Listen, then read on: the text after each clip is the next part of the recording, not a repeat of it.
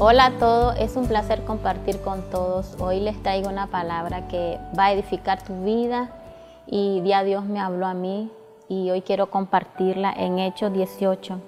Y la palabra de Dios dice, narra que en una visión el Señor le habla a Pablo y le dice que vaya y anuncie y predique el mensaje de Jesucristo. Y lo que más me, encantó y edificó mi vida fue que, que le dice, no calles no calles porque yo estaré contigo. Y a veces, muchas veces, el, temor va a invadir en nosotros. Vamos a tener temor de ir y predicar el Evangelio a alguien o, a muchas personas. Entonces es un tiempo donde nosotros no podemos callar porque la palabra de Dios es vida. Y cuando nosotros llevamos la palabra, llevamos vida. Y quiero decirte que que, donde usted y yo vayamos, vamos a llevar buenas nuevas, porque la palabra de Dios son buenas nuevas y es esperanza.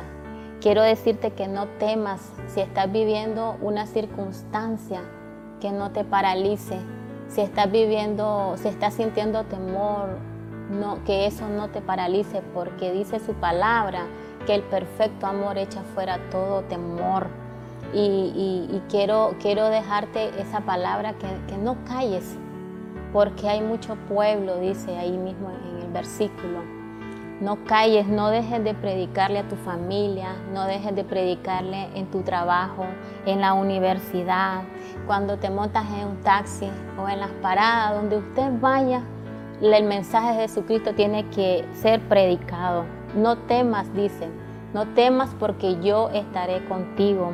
Quizás estás viviendo una circunstancia difícil, tal vez te dieron un diagnóstico y por eso has dejado de predicar y de hablar el mensaje de Dios.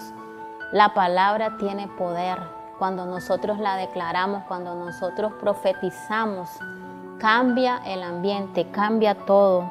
Porque cuando nosotros llevamos la palabra de Dios a un lugar, todo tiene que ser transformado. Y quiero dejarte esa palabra porque cuando hay temor, el temor nos va a paralizar, el temor nos va a aislar, el temor va a quitar propósito. Entonces quiero decirte que no temas y que no calles, así como le dijo Dios a Pablo, porque yo estaré contigo. Y esta es la palabra de hoy que, que quería bendecir tu vida y que Dios te bendiga.